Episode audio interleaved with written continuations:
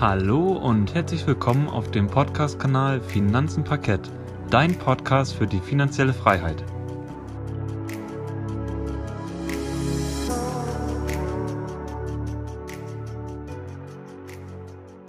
Schön, dass du wieder eingeschaltet hast bei unserem Podcast Finanzen Parkett. Heute setzen wir unsere Weltreise fort. Letztes Mal waren wir ja in Portugal und heute begrüßen wir euch aus Griechenland. Und auch in Griechenland gibt es natürlich schöne Strände. Aber wir werden euch jetzt nicht hier über die Strände und alles Mögliche erzählen. Wir werden euch fünf Unternehmen heute vorstellen in diesem Podcast. Und wir werden euch einmal die Börse ähm, aus Griechenland vorstellen und noch ein paar wichtige Eckdaten. Aber ich würde sagen, Gerrit, erzähl uns doch erstmal ein paar wichtige Eckdaten zu Griechenland. Okay, vielen Dank, Janik. Dann kommen wir doch mal zu den Eckdaten von Griechenland. Die Hauptstadt von Griechenland ist nämlich Athen. Und in Griechenland wohnen derzeit circa 10,7 Millionen Menschen. Das ist achtmal weniger als Deutschland, weil wir haben ungefähr 82 bis 83 Millionen Einwohner. Die Bevölkerungsentwicklung von Griechenland ist leicht rückläufig mit minus 0,03 Prozent pro Jahr. Das Bruttoinlandsprodukt pro Einwohner beträgt in US-Dollar 20.317. Das Bruttoinlandsprodukt total, also in Summe von Griechenland, beträgt 218,2 Milliarden US-Dollar und die Staatsverschuldung, wie wir alle, extrem hoch mit 181,2 Prozent zum genannten Bruttoinlandsprodukt total von 218,2 Milliarden US-Dollar. Dann komme ich zur Börse und im Anschluss zur Geschichte dieser Börse. Die Börse, die befindet sich in Athen und heißt somit Athener Börse oder kurz ASE, auch Athens Stock Exchange genannt. Die Handelszeiten von der Börse in Athen sind 10 Uhr bis 17.20 Uhr von montags bis freitags. Und der Leitindex, der heißt ATEX Composite Share Price Index. Ein weiterer wichtiger Index ist der FTSE ATEX Large Cap, welcher aus einer Partnerschaft der Börse mit dem britischen Indexspezialisten FTSE Group International hervorgegangen ist. Dieser Index umfasst die 25 größten Unternehmen des Landes. Wir konzentrieren uns aber in diesem heutigen Podcast auf den Leitindex, wie eben schon genannt, auf den ATEX Composite Share Price Index. Nun aber erstmal was zur Geschichte der Börse in Athen. Die Börse in Athen existiert nämlich seit 1876 und ja, an sich ist das nicht groß spektakulär, wie zum Beispiel in dem Podcast von Italien oder Spanien, beziehungsweise aber auch Portugal. So von daher bis 2017 hatte diese Börse ihren Sitz nämlich an der Sophokleosstraße. Ich hoffe, dass ich das an dieser Stelle richtig ausgesprochen habe. Und deswegen wird diese Börse auch Sophokleos genannt. Im Jahr 2006 startet die, nämlich die Athener Börse eine gemeinsame Plattform mit der Börse von Zypern. Das ist einmal wichtig zu wissen.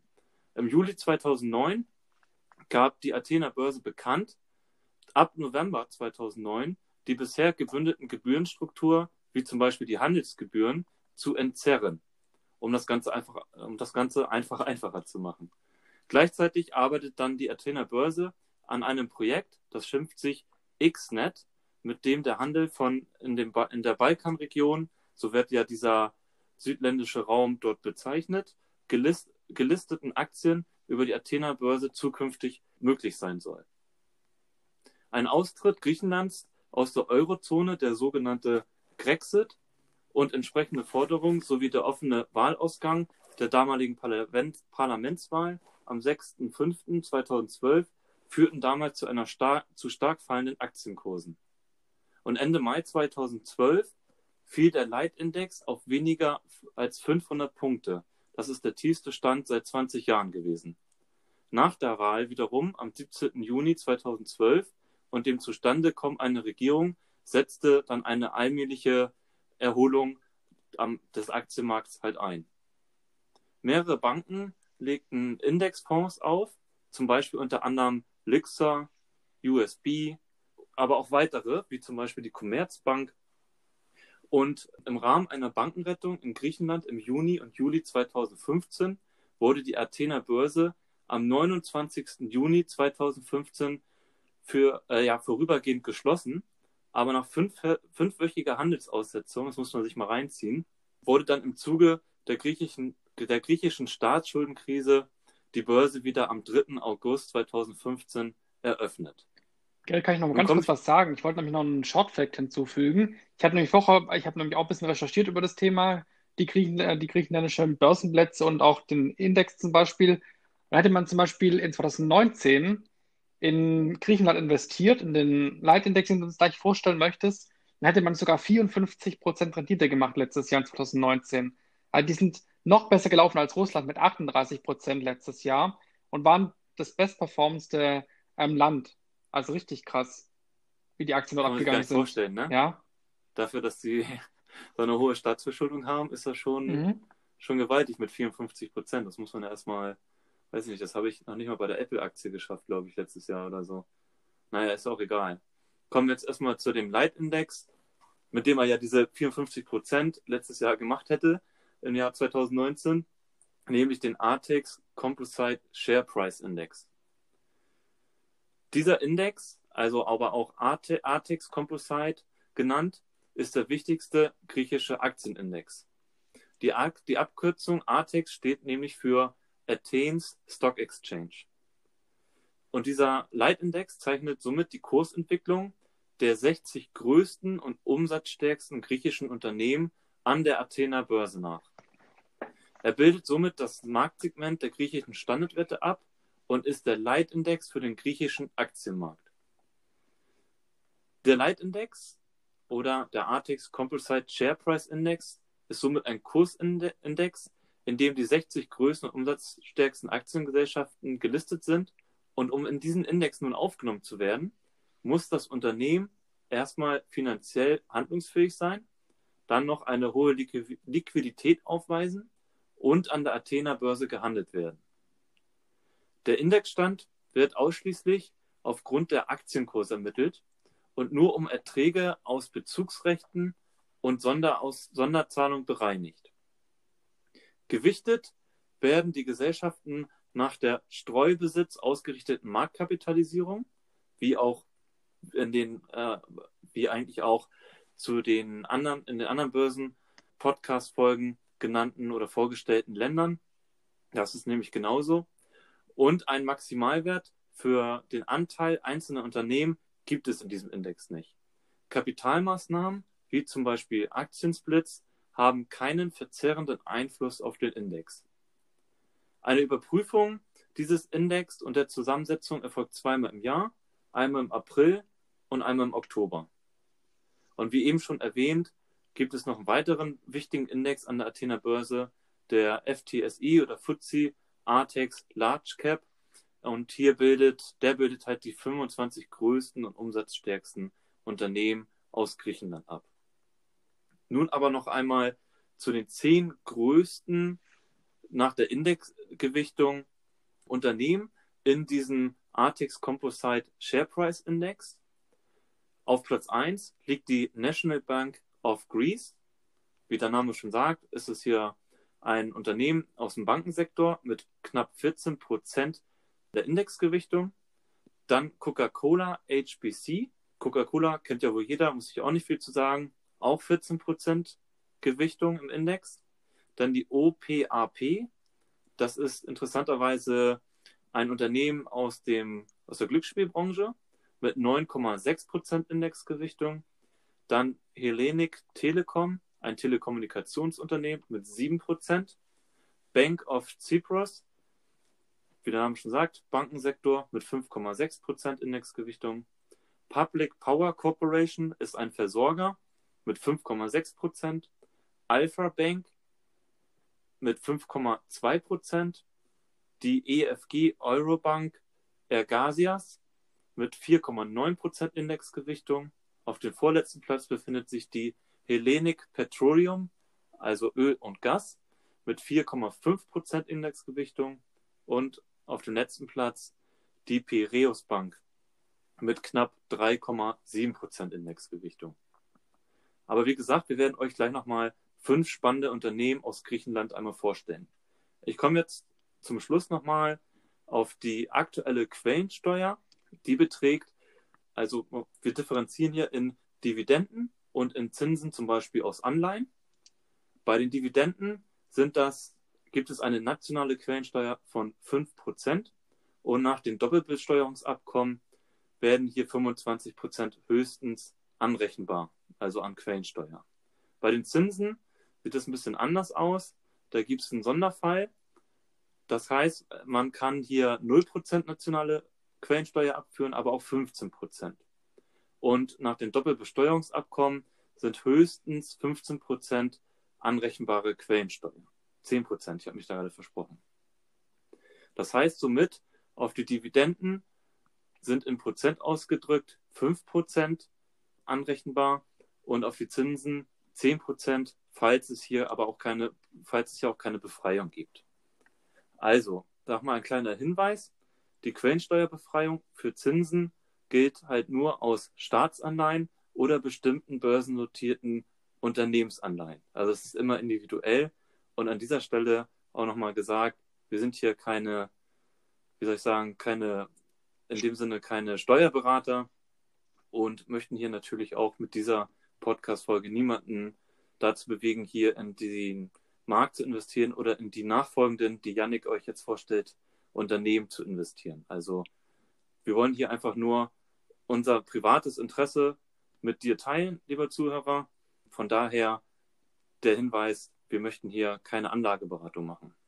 Okay, Janik, dann stell uns doch mal fünf spannende Unternehmen oder Aktien aus Griechenland vor.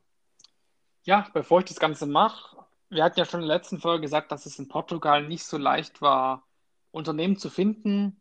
Mhm. Und diese Leichtigkeit hat sich leider hier hat sich die Leichtigkeit auch nicht ausgebreitet. Wir hatten hier auch Schwierigkeiten, Unternehmen zu finden. Klar, im Leitindex kann man immer Unternehmen finden, aber wir haben jetzt diesmal auch versucht, kleine Unternehmen rauszusuchen, die jetzt nicht im Leitindex drin sind.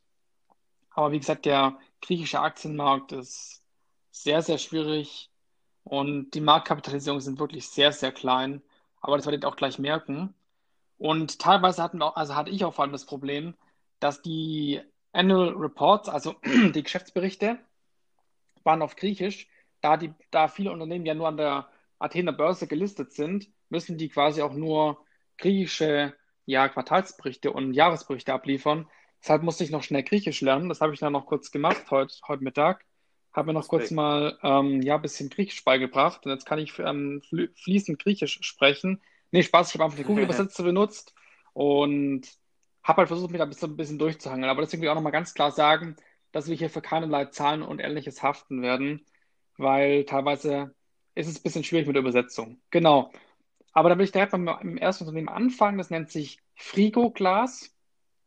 Und Frigo Glas ist ein Hersteller für gewerbliche Kältetechnik und der größte Glashersteller in Westafrika. Und jetzt fragst du dich sicher, ja, tolles Unternehmen, aber was machen die überhaupt?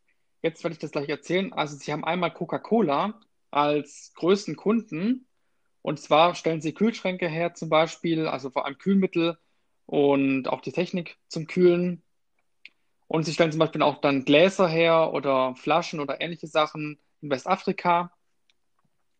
Und das Unternehmen wurde 1993 gegründet und eine Schweizer Holding, die Traut Verwaltungs AG, hält 49 Prozent der Aktien des Unternehmens, also von Frigo Glas. Und dieses Unternehmen hat eine Marktkapitalisierung von 32 Millionen Euro, also ein sehr, sehr kleines Unternehmen.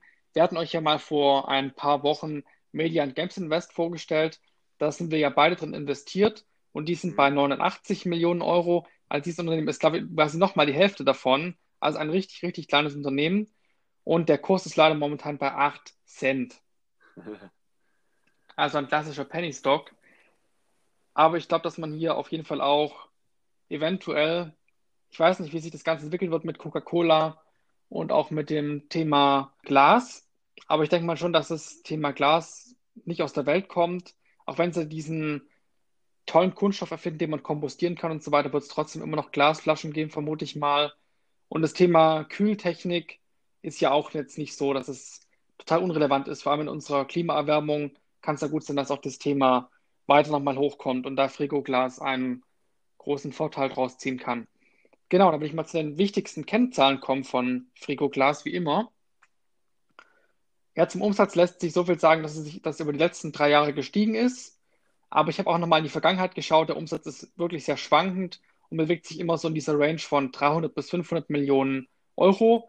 Und in 2017 war der Umsatz bei 386 Millionen, in 2018 war er bei 417 Millionen und im Jahr 2019 war er bei 482 Millionen. Und davon blieb lediglich ein Gewinn hängen von 5,6 Millionen Euro in 2019. Und der Gewinn je Aktie betrug dann 2 Cent. Also wir haben ein KGV, wenn wir es uns hier mal angucken, von 4 im Moment. Wenn wir, 2000, wenn wir uns auf 2019 beziehen. Aber wir müssen ja aufpassen. Coca-Cola hatte ja auch jetzt durch die Corona-Pandemie starke Einbußen. Und ich glaube auch, dass sich das Ganze bei Frigoglas unterschlägt. Ich denke mal, dass auch bei denen der Absatz ordentlich zurückgegangen ist. Und vor allem in der Gastronomie werden ja viele von diesen Coca-Cola-Kühlschränken und anderen Sachen ähm, hingestellt. Und ich glaube, dass das Ganze ziemlich, in, ziemlich ins Stocken geraten ist. Und deswegen auch nochmal, hier muss man auf jeden Fall die Zahlen mit Vorsicht genießen, meiner Meinung nach. Und eine Dividende hat die Aktie noch nie gezahlt. Genau. Dann komme ich mal zum nächsten Unternehmen. Das ist deutlich größer. Das ist nämlich die Hellenic Telekom. Und die ist in der Branche Telekommunikation tätig und hat eine Marktkapitalisierung von 6,22 Milliarden Euro und der Kurs steht aktuell bei 13,20 Euro. Und jetzt komme ich erstmal zu der Kundensituation. Die Seite von ja, ähm, Hellenic Telekom war einigermaßen übersichtlich gestaltet und da konnte man auch dann so schön sehen, wie viele Kunden sie haben. Und was ich extrem interessant finde, sind die mobilen äh, Mobilfunkkunden. Sie haben nämlich 7,4 Millionen Mobilfunkkunden in Griechenland. Und der Gerd hat gesagt, wir haben ungefähr 10,2 Millionen Einwohner. Also da kann man sich mal ausrechnen, dass ungefähr ja, 75 Prozent in etwa haben bei, Tele, äh, bei Hellenic Telekom ein Handy von dieser Bevölkerung, was ja schon mal eine sehr krasse Zahl ist. Ich glaube, dass wahrscheinlich die anderen Marktteilnehmer da nicht viel zu lachen haben in dem Markt. Sie tun aber nicht nur Mobilfunktarife anbieten, sondern sind auch noch im Thema TV tätig. Da gibt es auch so eine Art TV-Abonnement, ähm, das man dort abschließen kann. Dort haben sie dann auch 550.000 zahlende Kunden. Dann haben sie Internetanschlüsse, die sie verkaufen. Dort haben sie auch über 2 Millionen Abonnenten, also wie sagt man, Kunden, genau. Und beim Thema Festnetz haben sie sogar noch mehr Kunden, da sind es sogar 2,7 6 Millionen Kunden. Genau, deswegen ist auch die Hellenic Telekom in Griechenland das größte Festnetz, Mobilfunk und Internetunternehmen. und der griechische Staat hält an dem Unternehmen etwa 10 Prozent und die Deutsche Telekom etwa 40 Prozent plus eine Stimme. Und jetzt will ich zu den wichtigsten Finanzkennzahlen auch von Hellenic Telekom kommen. Und hierzu lässt sich sagen, dass dieses Unternehmen einigermaßen in Ordnung aussieht, in meinen Augen her, auch von der Umsatzentwicklung. Der Umsatz ist in den letzten drei Jahren ja etwas gestiegen, aber nicht zu stark. Und der Gewinn ist aber auch trotzdem brutal angestiegen, nämlich von 67,2 Millionen Euro in 2017 auf 205 Millionen Euro in 2019. Also hat der Gewinn sich fast für, ja, er müsste sich fast verdreifacht, fast, fast vervierfacht haben, was ziemlich krass ist. Und der Umsatz hat sich von 2017 auf 2019 jetzt nicht so krass gesteigert, nämlich von 3,85 ähm, Milliarden auf 3,9 Milliarden. Genau. Dann zum Gewinn je Aktie. Wir hatten in 2017 noch einen Gewinn je Aktie von 14 Cent und in 2019 hatten wir einen Gewinn von 42 Cent. Und die Dividende je Aktie wurde in den letzten drei Jahren auch immer weiter gesteigert, trotz, also es wurde sogar über dem Gewinn je Aktie ausgeschüttet, was ich jetzt persönlich nicht so toll finde. Aber als einem Telekommunikationsanbieter kann man das auch mal machen. Wahrscheinlich haben die auch von den letzten Geschäftsjahren noch ordentlich Puffer übrig gehabt. Deswegen konnten die, wahrscheinlich jetzt in den letzten Geschäftsjahren über, ihre, über ihren Gewinn je Aktie ausschütten, vermute ich mal. Und wir hatten in 2019 ein, eine Dividende je Aktie von 55 Cent. Und wenn wir uns nochmal zurückerinnern, wir haben einen Kurs von 13,20 Euro. Also haben wir hier eine relativ ordentliche Dividendenrendite von etwa 4%. Also das ist doch schon mal sehr, sehr annehmlich, würde ich mal sagen. Dann kommen wir zum Thema, zu dem nächsten Unternehmen OPAP. Und das ist in der Branche Glücksspiel tätig. Das hat unser Geld ja auch schon am Anfang vorgestellt. Und es hat eine Marktkapitalisierung von 2,74 Milliarden Euro. Und der Kurs steht bei 8 Euro im Moment. Und die OPAP ist ein ehemals staatliches Lotto- und Sportwettenunternehmen. Und das Unternehmen wurde 1958 gegründet und der griechische Staat hielt damals 34,4 Prozent der Anteile. Und in 2013 kam das Unternehmen dann, ja, hat, hat quasi dann der griechische Staat seine Anteile verkauft an ein tschechisch-griechisches Unternehmen. Das ist anscheinend so ein Joint Venture gewesen. Und äh, das Produkt, quasi das Hauptprodukt von OPAP, ist quasi das Betreiben von Online-Spieleseiten. Und sie verfügen hier über 4000 aktive Spiele im Moment. Und sie wollen dieses Angebot über die Jahre hinweg noch weiter ausbauen. Und wie ich auch schon gesagt habe, im Bereich Sportwetten sind sie auch tätig. Dort sind sie zum Beispiel im Bereich der Pferderennen, aber auch von virtuellen Sportwetten wie zum Beispiel im E-Sport tätig. Und nun will ich auch hier die wichtigsten Finanzkennzahlen vorstellen. Und der Umsatz ist in den letzten drei Jahren glücklicherweise stetig gestiegen, nämlich von in 2017 von, äh, von 1,46 Milliarden Euro auf in 2019 1,6 Milliarden Euro. Dann der Gewinn je Aktie ist auch ordentlich gestiegen aber auch der Gewinn absolut, nämlich von 126 Millionen Euro in 2017 auf 202 Millionen Euro in 2019 und der Gewinn je Aktie betrug 40 Cent in 2017 und in 2019 schon 64 Cent, also fast, fast doppelt so viel. Es wurde auch eine Dividende ausgezahlt, die Aktie von 30 Cent in 2019. Und hier, hiermit haben wir dann also eine Dividendenrendite von 3,8 Prozent circa. So, nun zu dem vierten Unternehmen, das ich euch vorstellen möchte, nämlich einem sehr spannenden Unternehmen. Eventuell lohnt sich hier auch mal näher einen Blick drauf zu werfen, nämlich wir haben hier das Athens Water and Sewerage Company und die heißt IDEP kurz und das Unternehmen IDEP wurde im Jahr 1980 gegründet und ist aus einer Fusion hervorgegangen und die IDEP ist Griechenlands größter Wasserversorger und das Thema Wasserversorgung ist ja nicht nur Frischwasser, sondern auch das Abwasser und das Unternehmen versorgt in Griechenland ca. 4,4 Millionen Kunden über ein Wassernetz von mehr als 14.000 Kilometer. Und neben dem Wassergeschäft ist dann IDEP auch noch im Abwassergeschäft tätig und verfügt über ein Leitungsnetz von 9.500 Kilometern. Und nun will ich auch noch hier die wichtigsten Finanzkennzahlen vorstellen. Aber man kann auch gleich sagen, dass der Umsatz hier nicht mehr so stark steigt. Dieses Unternehmen gibt es schon sehr, sehr lange und der Umsatz betrug in 2017 350 Millionen Euro und im Jahr 2019 betrug der Umsatz 346 Millionen Euro. Also der Umsatz ist quasi fast konstant, wenn man das über die letzten zehn Jahre betrachtet. Dann der Gewinn in Millionen, der hat sich nämlich von 2017 von 43,5 Millionen Euro auf 58,1 Millionen Euro gesteigert. Also hier wurde auf jeden Fall etwas optimiert. Und dann der Gewinn je Aktie ist auch gestiegen, nämlich von 41 Cent in 2017 auf 55 Cent in 2019. Und es wurde in 2019 auch eine Dividende von 38 Cent ausgeschüttet auf diese 55 Cent Gewinn je Aktie. Und die Dividendenrendite betrug etwa 5,3 Prozent. Also das Unternehmen schüttet einen sehr, sehr großen Anteil seines Gewinns aus. Und das Unternehmen hat im Moment eine Marktkapitalisierung von 765 Millionen Euro. Und der Kurs steht aktuell bei 7,07 Euro. Genau. Also ergibt sich zum Beispiel jetzt auch hier, wenn wir einen Kurs von 7,07 Euro haben, ein KGV von etwa 14.